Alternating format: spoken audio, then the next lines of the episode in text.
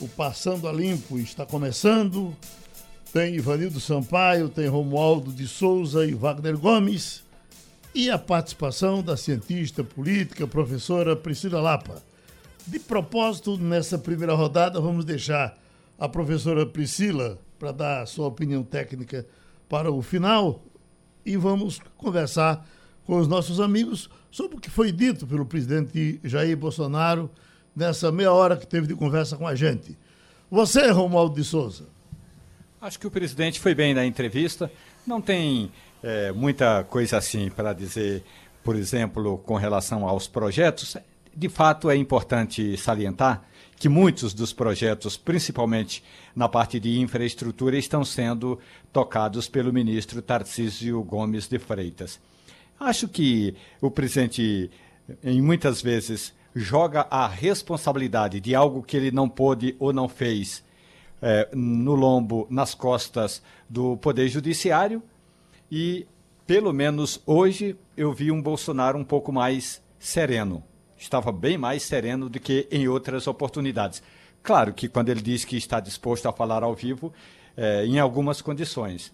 Mas acredito que o próximo passo, e, e aí, quando eu digo o próximo passo, é porque aquela turma do Deixa Disso, os ministros políticos que estão ali no Palácio do Planalto, como a ministra da Secretaria de Governo, Flávia Arruda, o ministro da Casa Civil, o Ciro Nogueira, e o ministro da Advocacia Geral da União, Bruno Bianco, que convenceram o presidente a não mandar o pedido de impeachment de, de Barroso agora para o Senado Federal. Então, essa turma está fazendo com que o presidente esteja um pouco mais sereno, mais calmo. Acho que a entrevista foi nessa toada. Nem tudo, e aí digo eu, nem tudo que o presidente diz que a culpa é do judiciário é verdade. Portanto, muita coisa ele não fez porque não fez.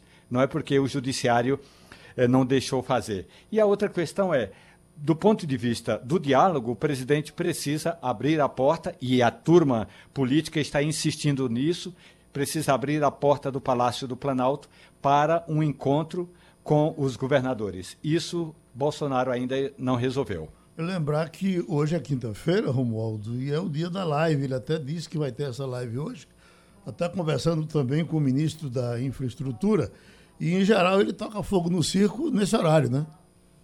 É, a expectativa hoje, eu conversei ontem com uma pessoa que estava preparando essa live, e a expectativa hoje é ser uma, um diálogo com mais positividade e menos ataque. Então, é, o ministro Tarcísio Gomes de Freitas vai chegar lá com um, um calhamaço de informações sobre as obras de infraestrutura que estão sendo tocadas, e o presidente tem razão, estão sendo tocadas sim.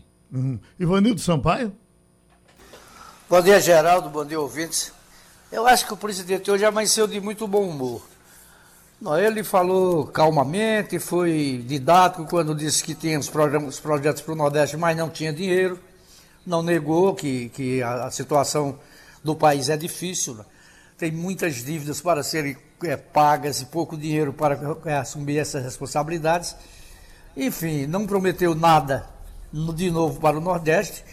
Colocou a questão da transnordestina nas mãos da iniciativa privada e deu o recado dele é, educadamente, né? mais ou menos didático, diferente do que ele costuma fazer, que é polemizar, agredir, não fez nada disso. E com relação, a, com relação à transnordestina, uh, Ivanildo, parece que é prego batido, ponta virada contra o nosso projeto, não é? Olha, ele, esse projeto vem sendo tocado pela iniciativa, pela iniciativa, privada há muito tempo. Agora, o governo é o financiador disso, o governo é o balizador disso. Se não tiver interferência federal, a iniciativa é, privada não se movimenta, não vai à frente, porque aquilo é um contrato. É? Então, é, significa que o presidente, de certa maneira, está se eximindo da responsabilidade e entregando isso para um possível contratante. É, e compete ao ministro da área administrar esse problema. O fato é o seguinte: a gente precisa da, da Transnordestina e não se tem ainda uma certeza de que ela será é, tocada. Wagner Gomes? Geraldo, durante os 30 minutos de entrevista, eu não consegui uh, sair do pensamento do primeiro minuto. A mesma coisa o tempo todo. E uh, esse pensamento que eu tinha foi é, confirmado, teve a ponta virada, foi o prego batido e a ponta virada, por uma pergunta que você falou. Eu vou explicar direitinho. No regime presidencialista, como é o caso do Brasil, o presidente da República é o chefe de Estado e chefe de governo. E faz três anos e oito meses que eu aguardo o aparecimento dessa figura, um chefe de Estado e chefe de governo. O que eu ouvi na entrevista foi um conjunto de superficialidades. E vou explicar agora para você, de acordo com a última, acho que a penúltima ou antepenúltima pergunta que você fez, que foi a respeito da reforma trabalhista, de autoria do deputado Cristiano Áureo, que é do Partido Progressista, o mesmo partido do ministro da Casa Civil, Ciro, uh, Nogueira. Ciro, Ciro Nogueira. Esse deputado também é do Rio de Janeiro, que é da base eleitoral do presidente Jair Bolsonaro, do domicílio eleitoral do, do, do, do, presidente Jair Bolsonaro, e que está em discussão, como a gente já discutiu aqui, aqui no programa, no Congresso Nacional, que caso essa reforma venha a ser aprovada, férias, 13 terceiro, FGTS e outros direitos trabalhistas podem simplesmente desaparecer. E o presidente chega e diz que não tem conhecimento desse assunto. Então, veja só, é tudo do entorno dele, não é nenhum deputado de oposição distante que está fazendo. Então, para mim, ele fechou o meu pensamento que em três anos e oito meses nós não temos, ou o presidente da República não aprendeu o que é ser um chefe de Estado ou um chefe de governo. Esse é o resumo que eu faço. Professora Priscila Lapa, eu acho que uma coisa ficou mais ou menos clara. Ele está trabalhando o nome de Justo Machado para o Estado, ou não?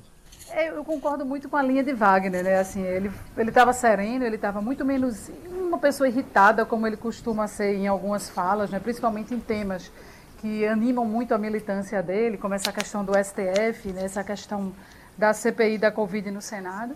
Mas para mim algumas questões ficam bem importantes. Uma delas é essa questão dessa terceirização, né? Dessa relação com os governadores. Isso é sim algo inédito na história republicana brasileira de um presidente que não consegue se entender com uma categoria política que é simplesmente fundamental na estruturação de qualquer decisão que um, que um governo vai tomar. Né? Então, dizer que inflação, gás, o preço do gás, o preço do, da gasolina e tudo isso é porque os governadores não fazem a parte deles, é, é muito difícil que isso minimamente seja razoável e compreendido né, por todas as pessoas dessa maneira. A gente precisaria aprofundar muito né, a discussão sobre isso e dá vontade de responder assim, presidente, então abra a porta do Palácio do Planalto para que os governadores possam conversar, esquecendo claramente as eleições. Vamos falar de, das políticas econômicas, vamos falar da parte que cabe a cada, que cabe a cada ente federado né, nessa estruturação aí das políticas econômicas e de que impactam na vida da população. Né? Outra questão é essa, essa insistência de que tem provas contra o sistema eletrônico, de que ele conseguiu provar isso. Né? isso essa insistência nessa temática tem um sentido, no sentido estratégico para o conjunto né, de apoiadores, isso de certa forma emplacou para um conjunto, faz muito sentido para um conjunto da sociedade, mas essa é a origem de grande parte da, da crise né, política que a gente vive que inclusive atrapalha que o seu governo né, como o Romualdo falou, vem tocando obras estruturadoras, mas que ele não consegue capitalizar de repente politicamente, que a gente está vendo isso nas avaliações que são mensuradas pelos institutos de pesquisa, justamente porque é, o presidente hoje é muito mais associado a crises do que a soluções, do que alguém que consegue trazer né, as soluções. Né? Então, essa insistência também de que a convocação dos atos do 7 de setembro ocorrem dentro de uma normalidade, dentro de uma tranquilidade democrática, de que isso é apenas o livre direito de expressão de cada um, de como tem convocado isso, a gente sabe que o peso simbólico que essas falas vindas né, de apoiadores dele, claro que ele tem razão quando diz que é, nem todas as pessoas são porta-vozes dele, muitas vezes os apoiadores nem necessariamente combinaram o que estão dizendo com ele ou com as pessoas que fazem as estratégias de comunicação do presidente. Mas o fato é que a postura dele, quando ele vislumbra esses atos ligados a, esse, a esses símbolos militares e tudo isso, como sendo algo né, que é o sonho dos brasileiros, como ele falou, né, que quer que a, a, imprensa mundial, que o mundo veja que é o Brasil lutando pelo seu futuro, a gente sabe que o tom não é exatamente esse. Né? A gente sabe que o tom é muito mais de um enfrentamento cívico, da ideia de que existe apenas uma única visão de mundo que faz sentido, que é a visão do presidente, e desconsiderando né, todas as outras possibilidades de pensar o Brasil e de pensar esse projeto de país. Isso também cabe para a fala dele em relação à demarcação das terras indígenas. Ele trata esse problema como sendo, como sempre, né, polarizando. Ou você é a favor da demarcação de terras, e isso inviabiliza a agricultura no Brasil, como ele falou ou do outro lado você demonizar todo o trabalho dos ruralistas, dizendo que eles são os grandes inimigos da nação. Não é nenhuma coisa nem outra, né? Tem que ter um, uma razoabilidade na análise de temas como esse. Mas é, Bolsonaro sendo Bolsonaro, né? É muito típico dele essa visão de mundo muito sempre totalizante, né? De, de verdades muito absolutas, mas dentro de, de até de um, de um sereno, de um espírito sereno, né? Como como Ivanildo e Romualdo falaram, né? Agora, eh, Wagner, eu estou vendo aqui quase 100% das pessoas que estão entrando pelo interativo tratam do, da questão do preço da gasolina. Como o preço da gasolina está incomodando. De alguma forma, ele uh, uh, falou, porque ele falou do preço do gás, mas jogou no colo dos governadores. É, é, é, quem reclama do nosso preço da gasolina, talvez não saiba que do outro lado do país, no sul do país mais precisamente, já tem gasolina passando dos sete reais. Uhum. Sete reais, não é brincadeira. Mas eu queria pegar aqui um ponto que a professora Priscila Lapa tocou, e para mim é muito importante também, quando a, a professora Priscila cita que o presidente Jair Bolsonaro não consegue capitalizar politicamente as obras estruturadoras que estão sendo tocadas, como a gente sabe muito bem, como por exemplo a transposição do São Francisco. Só que, professora, eu, eu acredito, eu gostaria que a senhora, inclusive, pontuasse também e até me corrigisse se eu estiver equivocado, é que o presidente não consegue capitalizar essas obras porque não são obras do governo dele, são obras de governos passados. Por exemplo, a transposição todo mundo sabe aqui no Nordeste que quem começou a transposição foi Lula, inclusive enfrentando muita oposição no, no início do lançamento da obra. Ele é, é, se esquiva de Lula, diz que é um projeto pensado por Pedro II. Bom, Pedro II teve uma ideia. Os outros presidentes também tiveram ideia de fazer. Mas quem tocou, de fato, a obra do, da transposição de São Francisco, repito, com muita oposição, inclusive, muita discussão, foi o ex-presidente Lula. E eu não conheço outra obra estruturadora que tenha sido criada criada por este governo. Repito, por este governo não conheço nenhuma obra, a não ser obras de governos anteriores, professora. Deixa eu agradecer a professora. O nosso tempo, nós vamos ter que trabalhar aqui agora com o nosso bloco comercial, porque nós passamos meia hora de conversa com o presidente. Agradecer a professora Priscila Lapa e seguir em frente. Olha, minha gente, o prefeito de Petrolina, Miguel Coelho, agora toma o destino do Democratas vai realmente mostra a disposição, a vontade de ser candidato a governador. Não seria pelo MDB ou pelo PM, é, é MDB agora, né? Até agora o presidente, o, o, o senador Fernando Bezerra Coelho não diz, mas é possível que também, daqui a pouco, seja o destino dele, o, o Democratas, onde ele se deu muito bem desse lado aí. Uhum. Ele vem desde o PDS. É, e ele indo para o Democratas, ele não muda muito o, o, escopo político dele. Se ele continuar uhum. na base, se ele quiser continuar na base do governo federal, indo para o Democratas, ele pode continuar. Não vai ter problema em relação a isso. Até porque o Democratas deixa livre. Né? O, o presidente do partido, na verdade, tem um pé em cada canoa, que não é besta, né? A CM Neto. É, então ele deixa o partido bem livre para escolher. Uhum. Então, certamente, se Fernando Bezerra Coelho for para o Democratas também, ele não precisa mudar o seu escopo político, pode continuar na base do governo, como ele é hoje o líder do governo Jair Bolsonaro no Senado Federal. É, Ivan de Sampaio, essas trocas de partidos não, não assustam mais, né? Não assustam, não. É, você veja o seguinte: é, o próprio Mendonça Filho, que foi candidato ao governo do Estado, ele teve o apoio, aliás, foi candidato à prefeitura do Recife. Ele tinha veladamente o apoio do presidente Bolsonaro. Não é? Então, o Miguel Coelho, mudando de partido para o DEM, ele vai se considerar em casa. Uhum. Até porque a origem do pai dele, primeiro, de, é, primeiro mandato de Fernando Bezerra Coelho como deputado, ele era do partido que hoje é, é o DEM. Não é? As lideranças na época eram Marco Antônio Maciel, Roberto Magalhães, Luiz, é, Luiz Viana Filho. Quer dizer, os continuadores dessas antigas lideranças estão hoje no DEM. Hum. É para onde Miguel Coelho deverá ir. O Romualdo, Brasília. Não, ainda com relação a essa mudança de legenda, o prefeito Miguel Coelho sabia que ele não iria conseguir a legenda do MDB para disputar qualquer mandato em Pernambuco, primeiro porque o MDB não, não vai sair, dificilmente vai sair dessa aliança com o PSB. E depois tem um quesito importante que para onde for Miguel, certamente vai o pai, e a, e a recíproca deve ser excessivamente verdadeira. E aí você pode imaginar, né? o MDB vai ter então o líder do governo na sua é, nessa disputa em Pernambuco, ou seja, fica muito difícil para o Miguel Coelho disp querer disputar qualquer ficava, né, qualquer cargo no MDB. Então, o, o PFL, o antigo PFL, né, o Democratas é o caminho mais elegante para Miguel Coelho nessa hora. Aproveite, Romualdo, nos diga o que é que você vai ter de CPI hoje em Brasília.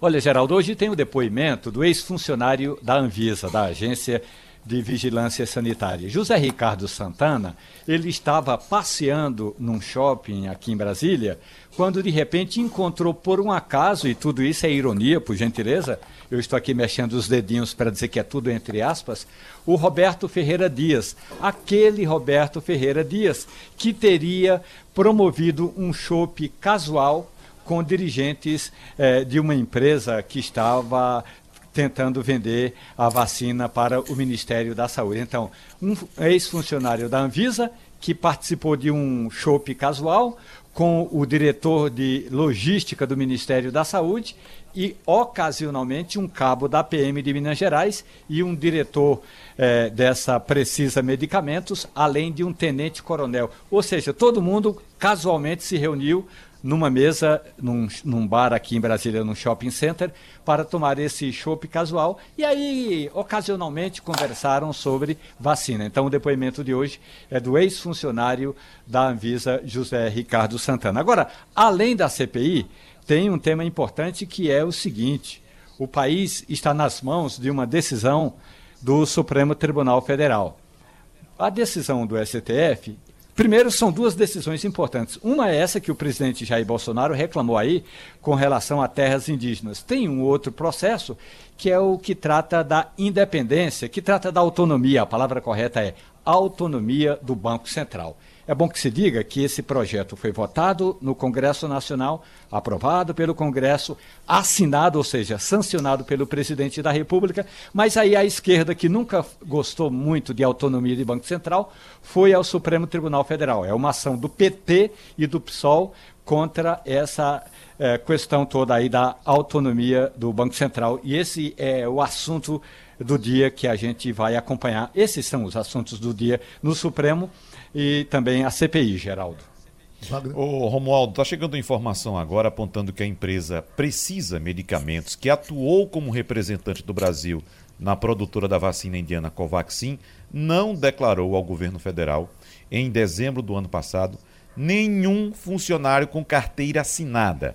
Esse dado foi obtido via Lei de Acesso à Informação e reforma as suspeitas da CPI sobre a empresa que, no governo de Bolsonaro, já fechou ou intermediou contratos que somam 1 bilhão 670 milhões de reais. Então fica a dúvida, como é que uma empresa que uh, fecha contratos superiores a 1 bilhão e meio de reais não tem um funcionário de carteira assinada? Bom, para fechar um contrato com o governo federal, uma empresa não tem obrigatoriamente que contratar empregados seletistas.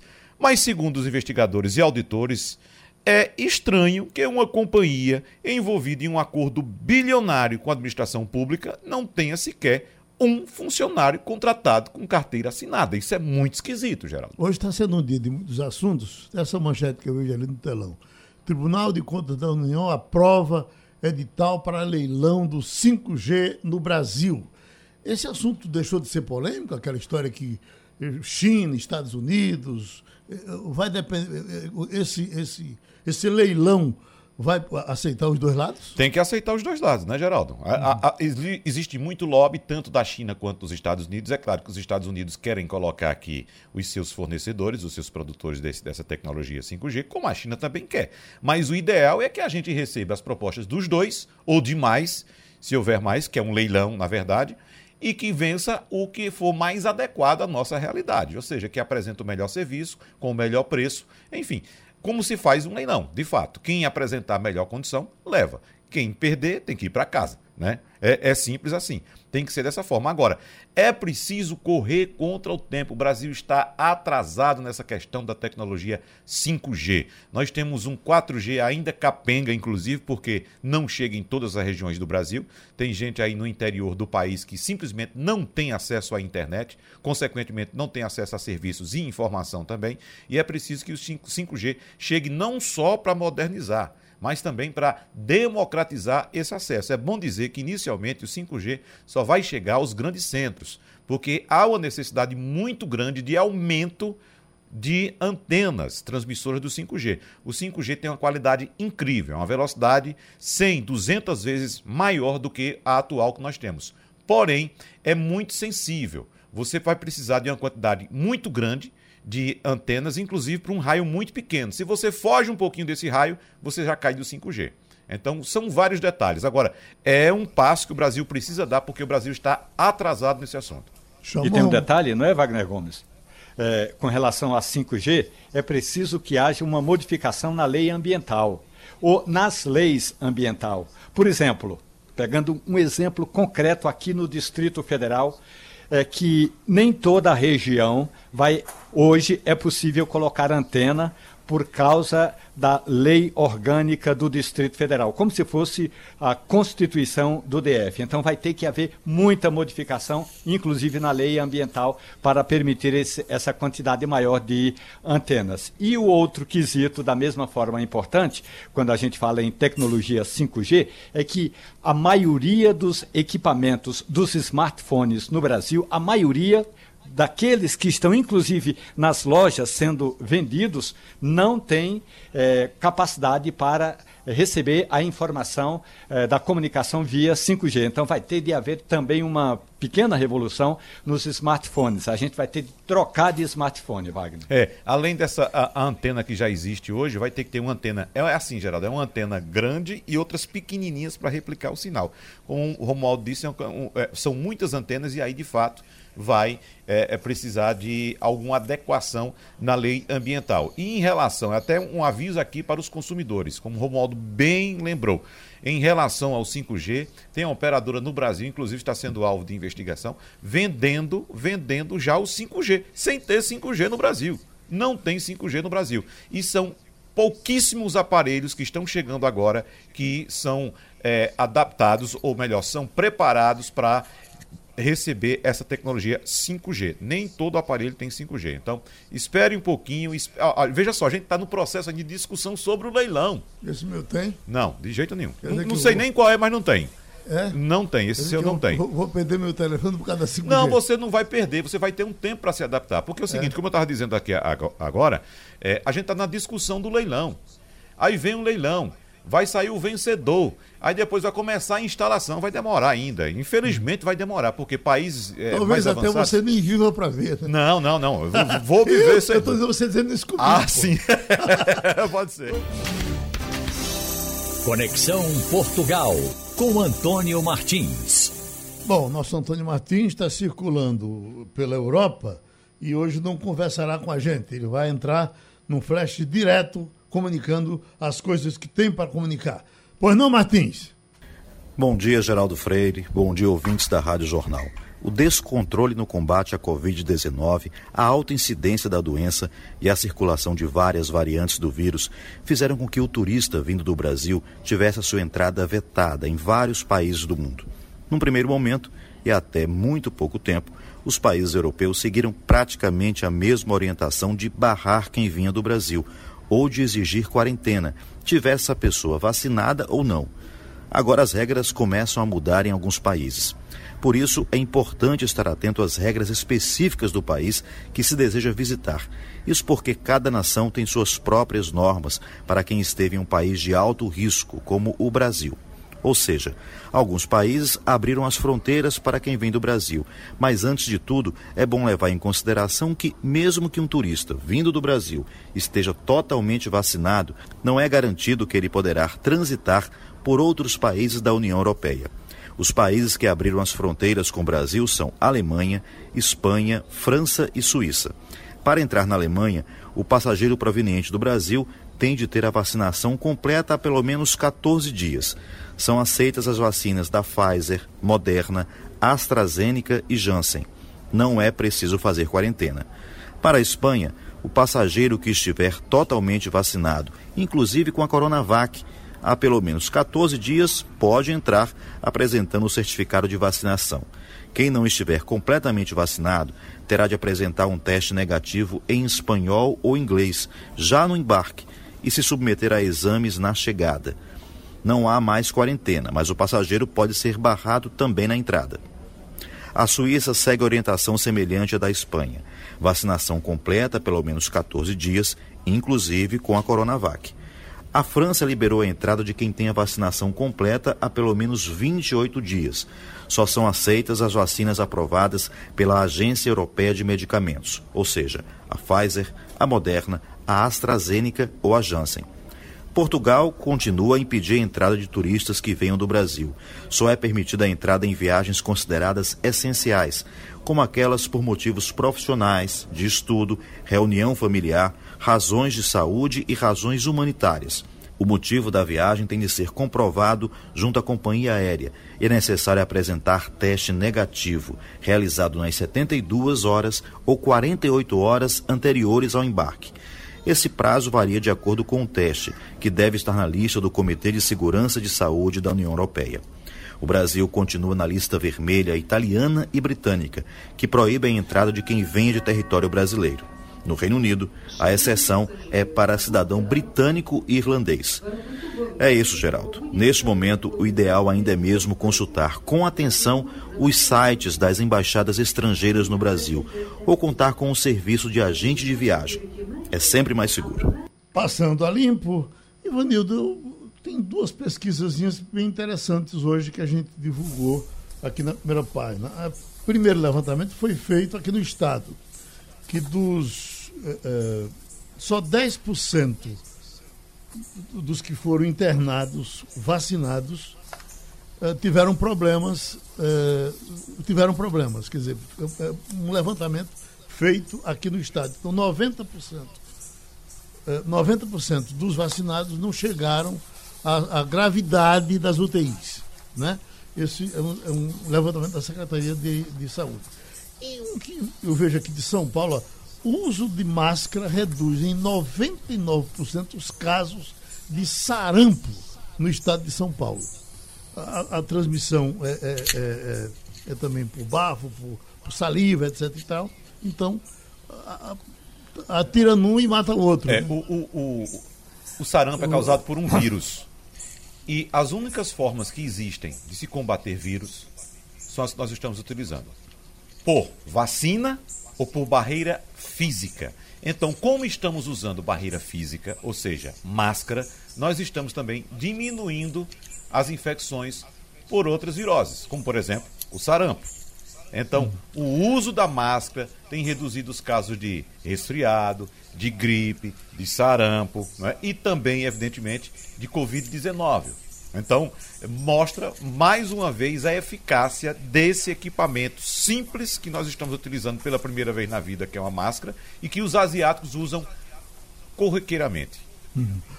O, Geraldo, tem aí outro, outro, fator que eu acho importante, é que o sarampo você vacina na criança hoje quando ela nasce, né? Uhum. Então a gente não era vacinado na nossa época, não existia, não existia vacina contra o sarampo. Hoje é muito mais fácil você controlar uma, uma doença como o sarampo a partir da vacinação em massa. Concordo que a máscara ajuda, mas é, é, a vacina é que é importante. É, mas assim, Ivanildo, nós inclusive tivemos uma campanha de vacinação antes da, da pandemia. Né, é, para sarampo, foi, é, é, o governo fez uma chamada fez uma chamada para que todas as pessoas se vacinassem novamente contra o sarampo, porque houve uma queda de vacinação. Ou seja, nós, você lembra muito bem, houve uma época em que nós não tínhamos vacina aqui no Brasil.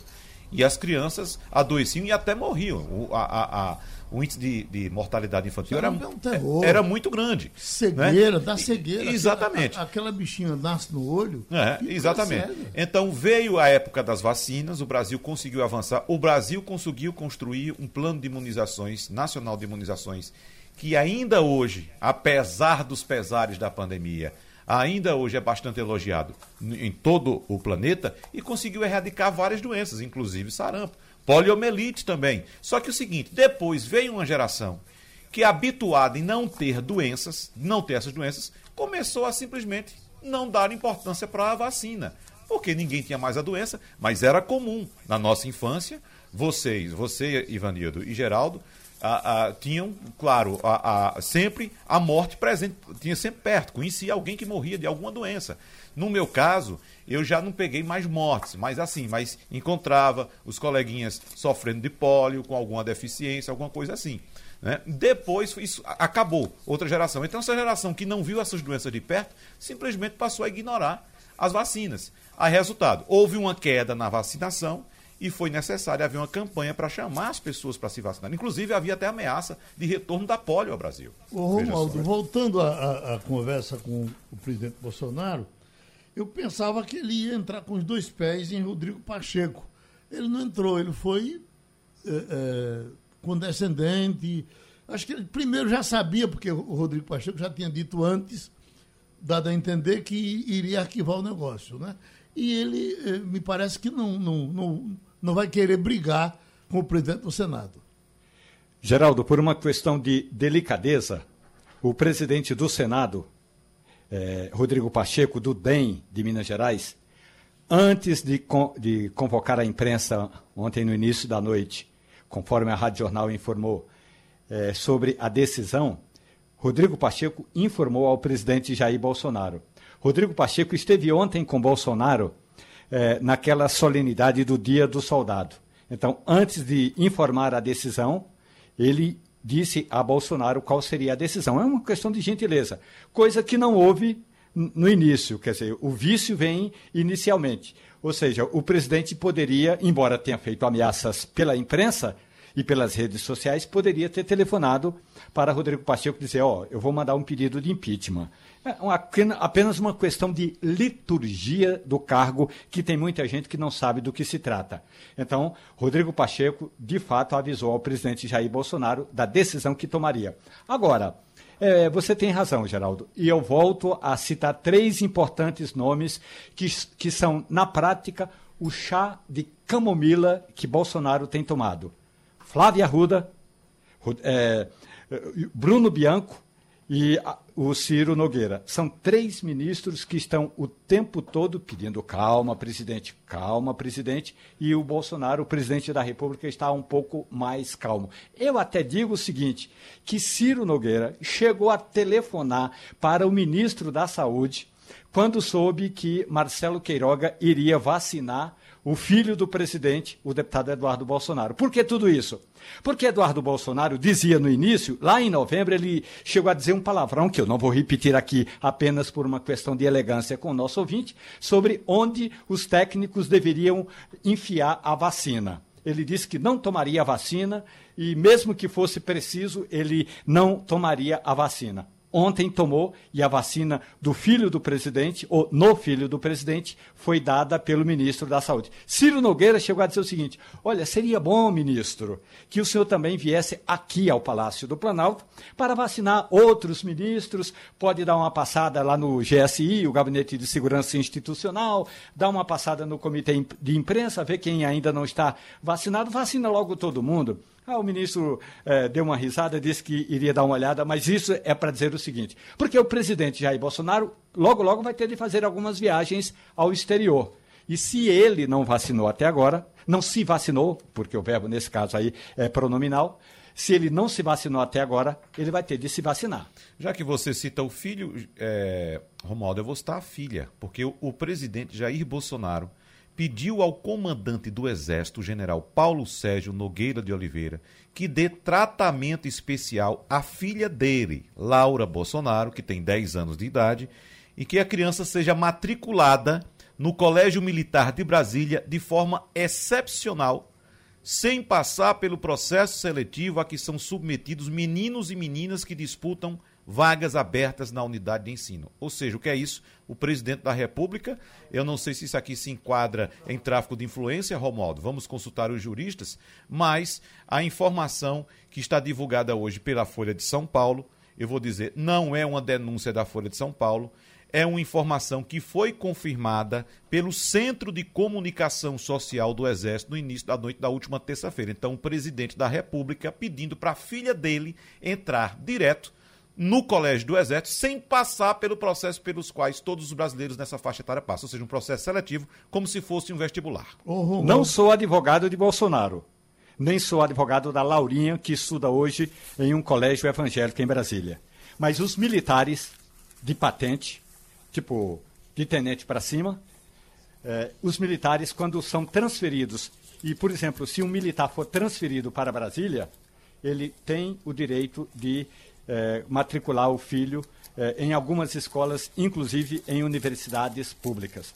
Portanto, eu não li a matéria da Folha de São Paulo e não vi o pedido do presidente, mas em algumas situações o regimento do Colégio Pedro II, o Colégio Militar, permite essa entrada sem fazer o, com, mas, fazer o concurso. Mas desde que já seja aluno da instituição, né, Romaldo? Então, uma transferência, sim, desde que já seja. O negócio é que ela não é aluno da instituição. Ela teria, como os outros, como os outros filhos de militares também, passar, teria que passar pelo processo seletivo. Essa informação aqui, Romualdo, o ministro João Otávio de Noronha, do Superior Tribunal de Justiça, suspendeu o trâmite da denúncia do Ministério Público do Rio de Janeiro contra o cidadão Flávio Bolsonaro e o ex-assessor Fabrício Queiroz e outros 15 investigados no caso das rachadinhas, termo usado para a, a, apropriação de salário de servidores públicos. Isso quer dizer que o processo desaparece? Não, o processo volta ao início, porque no despacho do ministro João Otávio de Noronha do STJ, ele diz que foram usados argumentos e provas ilícitas. Lembremos-nos, pois, quando o Supremo Tribunal Federal anulou os processos contra Lula, alega que algumas provas que foram colocadas ali no processo deveriam ser anuladas. Então, isso é corriqueiro eh, no judiciário de hoje. Você pode até não concordar, quer dizer, você, a pessoa, o ouvinte, você que está nos ouvindo, pode até não concordar com a decisão de João Otávio Noronha, mas o ministro levou em conta que algumas provas usadas ali naquele processo da rachadinha contra o senador Flávio Bolsonaro são ilícitas. Então, aquelas provas terão de ser retiradas do processo e esse foi o despacho dele. Ivanildo Sampaio, Projeto que prevê o novo Código Eleitoral pode impedir candidatura de Sérgio Moro em 2022. Ah, alguns acham que ah, o negócio tinha esse propósito de cercar até pegar Sérgio Moro, mas eu acho que ah, ah, essa coisa de Sérgio Moro como candidato perdeu um pouco a graça. Eu tenho a impressão que ele, nem ele talvez se interesse mais tanto como estava interessado em ser candidato a presidente. Parece Na que verdade, nem aparece mais nas pesquisas, né, Geraldo? Geraldo, ele, uhum. ele já declarou que não seria candidato. Uhum. Eu já vi isso em mídias sociais. E ele chegou à conclusão de que a época dele passou. É verdade. Depois que foi desmontada toda aquela estrutura que ele montou com a Operação Lava Jato, né, o, o, novo ministro Augusto Aras é, também mexeu na estrutura da Procuradoria-Geral da República e simplesmente desmontou o grupo que atuava lá no, no Paraná a, a Sérgio Moro perdeu toda a credibilidade que havia conquistado, né? E como capital político, ele não tem mais nada. Então, ainda bem, não ainda bem ser candidato porque não tem voto. É, é, na verdade, esse país não é mais para amador. As crises vão se sucedendo. Aí você ia pegar. Vamos admitir que Sérgio Moro fosse eleito presidente da República. Aí você ia ter um aprendizado para Sérgio Moro. Quer dizer, é, então, Sérgio Moro seria, sem dúvida, um parlamentar importante se ele fosse para a Câmara Federal. Talvez um parlamentar, mas não um presidente da República. É. Aliás, é, Zé Sarney dizia que política era uma atividade para profissionais, uhum. não é coisa para amador. É, e no caso de Sérgio Moro, como vocês bem pontuaram, principalmente Ivanildo Sampaio, a época dele passou. E ele cometeu o grave erro da vida dele ao ter deixado a magistratura para ingressar nessa aventura política, né? com o histórico que ele construiu, com o nome que construiu no Brasil. Então, Sérgio Moro seria hoje sim um, um, um, candidato forte, se por acaso mantivesse o trabalho à frente da Operação Lava Jato, continuando com é, é, é, o combate à corrupção importante, como foi feito durante a Operação Lava Jato, mas que, repito, ele jogou tudo isso pelos ares quando embarcou numa aventura uh, política. Ou seja, deixa a entender que tudo que foi feito durante a Operação Lava Jato tinha um viés político, um viés interessado em alguma, alguma digamos, a, é, é, algum caminho político. Foi o que ele deixou a entender. Então jogou tudo isso fora e agora certamente ele não tem mais aquela força que tinha antes. Romualdo, você tem visto Malafaia por aí, Romualdo? Malafaia eu vi duas semanas atrás, Geraldo. É, ele teve numa audiência, numa, na verdade, é, numa audiência barra oração. O que foi isso? Ele veio ao Palácio do Planalto abençoar o presidente Jair Bolsonaro. E depois ele desceu, falou com os jornalistas faz umas duas semanas. Na semana passada, ele viajou com o presidente ao Amazonas. Então, Malafaia é, vira e mexe e está aqui no Congresso Nacional também. É, a questão toda é que no Congresso como até a semana passada tinha poucos parlamentares, Malafaia tinha pouco o que fazer, mas o pastor ainda tem um bom trânsito aqui em Brasília. E quando eu digo bom trânsito, significa dizer as portas se abrem com muita facilidade para o pastor Malafaia. É, é, essa, é, ele, anda com o, o André Mendonça debaixo do braço para é, é, confirmar a, a, indicação dele para o Supremo Tribunal Federal. É. Ele ajuda ou atrapalha, Romulo? Geraldo, nessa situação, qualquer empurrãozinho ajuda. E qual é o empurrãozinho? O, o processo que trata da sabatina de André Mendonça está parado na mesa de Davi Alcolumbre, que foi presidente do Senado e que é amigo de Malafaia. Esse, isso é verdade, eles são muito amigos. O que o presidente da Comissão de Constituição e Justiça está fazendo é meio que uma represália às conversas, uh, um tom a mais do presidente Jair Bolsonaro a respeito do, do, do Poder Judiciário. O que estão recomendando que a CCJ, a Comissão de Constituição e Justiça, faça é sabatina esse homem, independentemente do resultado. Até porque, e isso o ministro Luiz Fux disse ao presidente do Senado, Rodrigo Pacheco, o, o Supremo só tem 11 ministros. Ou seja, numa votação, se houver empate, vai ser uma confusão danada, porque não tem é, quem desempatar. Portanto, Portanto, até o Supremo Tribunal Federal já pediu para que ocorra a sabatina de André Mendonça. E essa sabatina, embora esteja represada, parada lá numa gaveta do presidente da CCJ, deve ocorrer se o tom do presidente Jair Bolsonaro seguir o mesmo tom da entrevista concedida ao, à primeira página hoje aqui na Rádio Jornal. Meio camomila. Geraldo. Geraldo, o presidente Jair Bolsonaro assinou ontem um decreto determinando o primeiro corte obrigatório de consumo de eletricidade no país. Então, órgãos públicos federais vão ser obrigados a reduzir o uso de energia entre 10% e 20%. E no fim do dia, o operador nacional do sistema elétrico deu novo alerta no dia de ontem para mostrar a gravidade da situação. Em nota técnica, diz que é necessário aumentar a oferta de energia no Brasil em 5,5 gigawatts para garantir o suprimento de eletricidade a partir do mês que vem.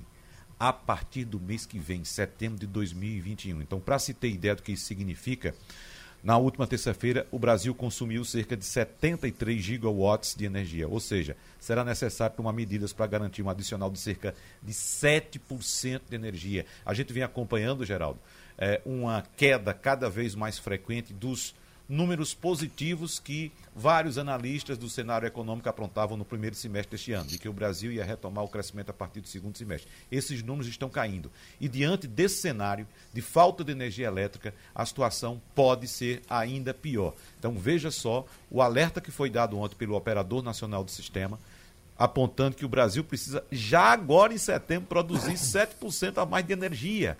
De onde? Se a gente está perdendo a capacidade de produção, se a seca é muito forte, se a água está baixando e se a gente não consegue mais produzir energia com a água que nós temos. Oi, Ivanildo, isso é só mais um problema que nós temos, muito sério, muito grave. E como nós, ultimamente, desde o começo desse governo, estamos queimando energia física e mental com coisas que não tem nada a ver e o que tem a ver fica desse É jeito, isso. né, rapaz? Exatamente, Geraldo. A gente tem deixado os problemas do país de lado e começado a discutir abobrinha.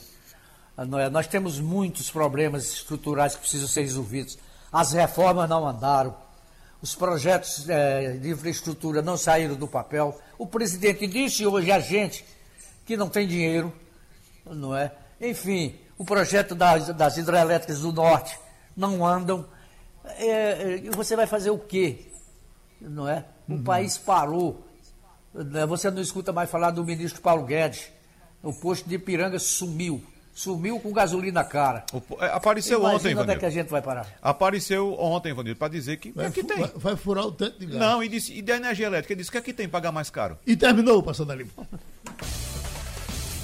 Você ouviu opinião com qualidade e com gente que entende do assunto. Passando a limpo.